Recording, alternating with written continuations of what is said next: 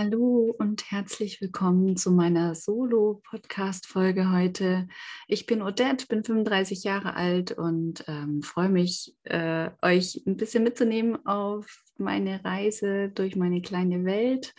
Und ja, worum geht es bei mir? Klar, ich möchte natürlich auch ein bisschen was von meiner Geschichte euch mitteilen, mitgeben, weil ich denke, dadurch ist es natürlich erstmal auch authentisch. Ja, also wir wollen ja eigentlich auch nicht darstellen, dass wir perfekt sind nach außen. Und ähm, ich denke, das ist keiner und das muss auch gar keiner sein. Und dazu gehört einfach auch, dass man sich mal ähm, ja, öffnet auch für euch. Und das fällt mir auch manchmal gar nicht so schwer, aber ich werde es versuchen. Ja, wie geht es bei mir los? Bei mir ist eigentlich immer das Thema, dass alle zu mir sagen, Mensch, Odette, wie schaffst du das alles? Wie machst du das alles? Es kommt immer noch ein Päckchen dazu und du bist immer noch bereit, immer weiterzumachen, bist immer noch bereit, weiterzugehen. Und ja, klar, nach außen hin ist man immer stark. Aber wie sieht es eigentlich in einem drin aus? Und dann möchte ich euch auch ein bisschen was von meiner Kindheit und Jugend erzählen, weil da beginnt ja alles. Alles, was wir als Kinder lernen, nehmen wir in irgendeiner Art und Weise wahr und setzen das dann als Erwachsener natürlich um. In meiner Kindheit gab es schon einige Dinge, die für mich auch schwer zu ertragen waren, schwer zu verarbeiten waren. Und bei mir gab es auf der einen Seite meinen Vater, der immer Stärke und Perfektion äh, gelehrt hat und mir mitgeben wollte, so wenig Gefühle wie möglich zuzulassen und einfach immer weiterzumachen und ja, immer, dass die Zukunft zählt und dass man äh, nur daran denken kann und dass man da einfach immer weitergehen muss. Und dann hatte ich noch einen Gegenpart, das war meine Mama. Meine Mama ist ein sehr gefühlsbetonter Mensch und hat mir eigentlich die andere Seite gelehrt. Hinschauen, auch mal auf sich selbst schauen, auf Gefühle schauen. Ähm, naja, und wie man sich eben dafür dann entscheidet, das liegt, äh, denke ich, bei einem selbst. Ich habe damals mich für den stärkeren Part entschieden und ähm, ja, bin eigentlich immer so durchs Leben gegangen, lange Zeit. Und trotz vielen Verletzungen auch in meiner Kindheit, von sexuellem Missbrauch über die Trennung von meiner Schwester, äh, wo ich mir für alles auch selbst die Schuld gegeben habe, hm, kamen dann auch noch Essstörungen und eigentlich so ein Hass auf meine Persönlichkeit und auf meinen, auf, auf meinen Körper auch dazu, ähm, bis hin zu Selbstverletzungen. Und naja, meine Mama, die hat dann irgendwann mitgekriegt, was eigentlich los ist und hat zu mir gesagt, Odette, du kannst auch anders stark sein, indem du dich jetzt eben mal wirklich um dich kümmerst. Und das habe ich dann auch gemacht. Also ich bin dann selber zu einer ähm, Hilfestelle gegangen. Also ich habe mir Hilfe gesucht und das möchte ich euch auch immer mit an die Hand geben. Ihr müsst nirgendwo allein durch. Es ist keine Schande, wenn man sich irgendwo Hilfe sucht. Ja, also wenn ihr ein Thema habt, dann sucht euch einfach eine Stelle, die euch versteht und die euch helfen kann.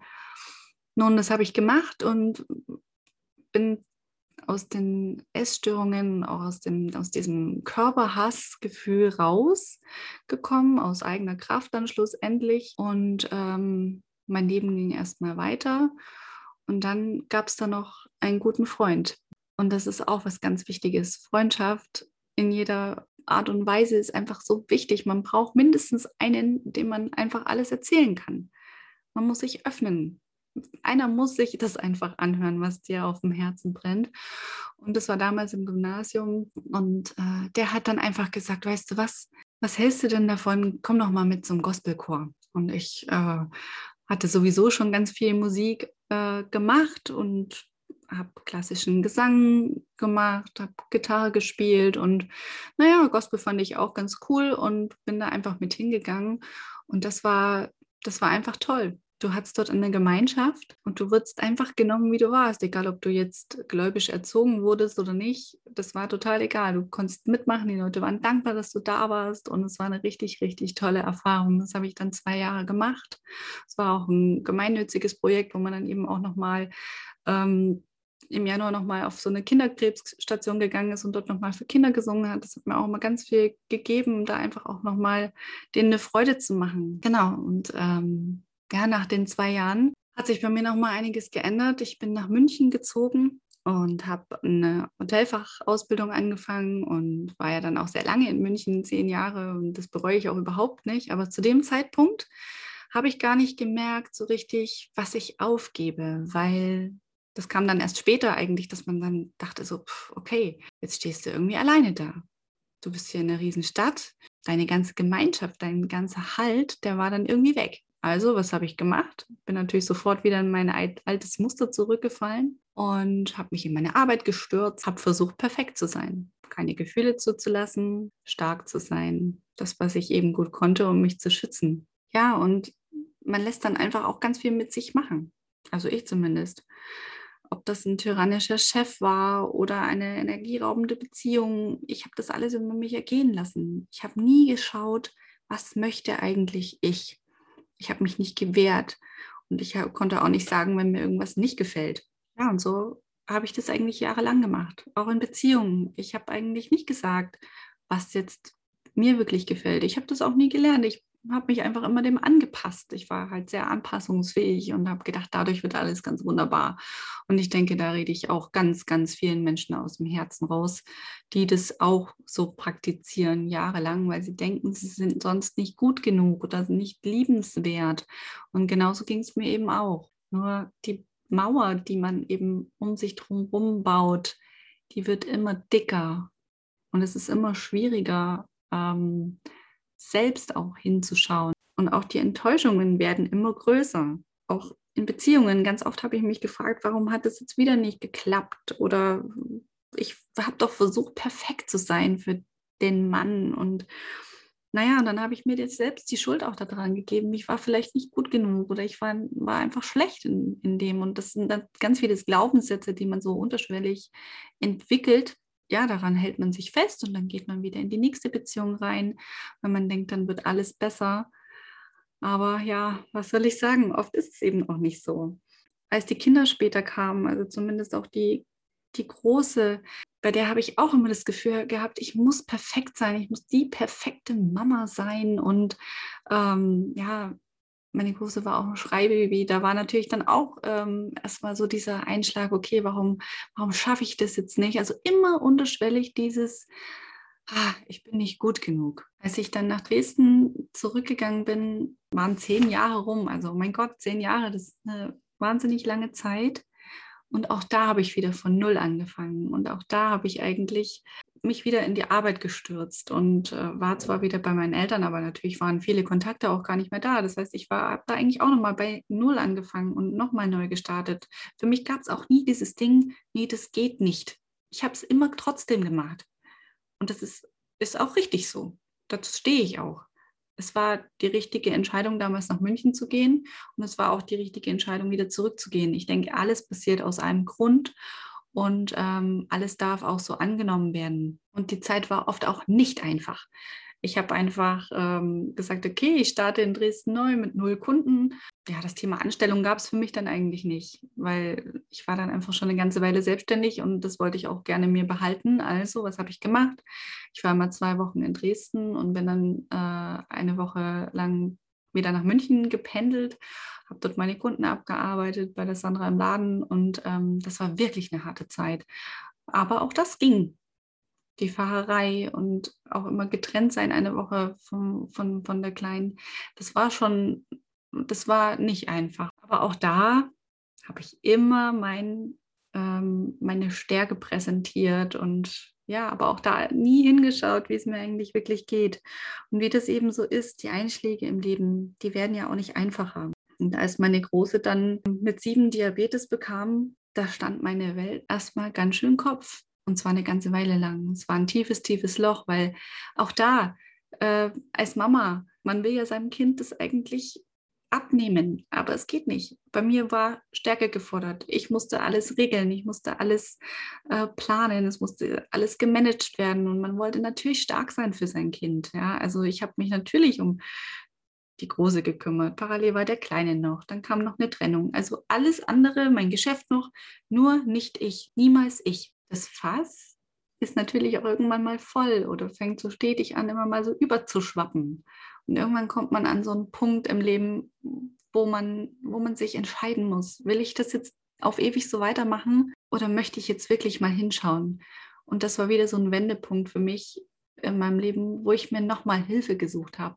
Und das war die richtige Entscheidung. Das war so eine richtige Entscheidung. Also mit verschiedenen Coachings, mit Meditationen, mit der inneren Kindheilung. Das hat mir so viel gegeben. Und da waren auch Phasen dabei, wo ich erschrocken war darüber, was ich alles ignoriert habe, jahrelang, jahrzehntelang. Das kennen viele von euch, bestimmt. Denken viele jetzt daran, ach krass, nee, das, das lasse ich nicht an mich ran. Und ich kann euch nur den Rat geben, lasst es zu, geht den Weg, schaut in euer Inneres und lernt vor allem euch selber kennen, was ihr gerne machen möchtet, was ihr, wer ihr seid, das ist so wichtig. Und ja, seit ich das gemacht habe, bin ich auch wirklich mal in der Lage, auch mal ein Nein zu sagen oder auch mal zu sagen, oh, heute geht es mir mal nicht gut. Heute brauche ich einfach mal noch eine halbe Stunde mehr für mich. Ich kann auch einfach mal sagen, wenn mir was nicht gefällt oder wenn ich anderer Meinung bin, ohne dass ich Angst haben muss, deswegen nicht geliebt zu werden. Das ist ja auch so ein Glaubenssatz, ja, den man sich so manifestiert. Werde ich denn geliebt, nur weil ich anderer Meinung bin? Du wirst geliebt. Von den richtigen Menschen wirst du immer geliebt. Egal welche Meinung du hast. Die lieben dich so, wie du bist. Und du darfst dich genauso auch selbst lieben, so wie du bist. Du bist so wundervoll. Und wenn man das für sich verinnerlicht hat, dann kann man sein Leben ganz neu erschaffen. Und zwar jeden Tag, jeden Tag aufs Neue kann man dankbar aufstehen und hinschauen, hm, wie geht es mir heute? Was möchte ich heute machen? Wonach steht mir heute das Sinn? Oder wie kann ich mein Leben heute einfach ein bisschen schöner machen? Indem ich mir einfach selber einen Strauß Tulpen hinstelle oder keine Ahnung, in denen ich früh einfach meine zehn Minuten Meditation mache. Es gibt so viele Varianten, wie du dein Leben ein bisschen schöner machen kannst, auch in Stresszeiten, auch ja, also wir brauchen ja nicht drüber reden. Wir sind alle arbeitend, wir haben alle wahrscheinlich Kinder und haben einfach unser Päckchen zu tragen.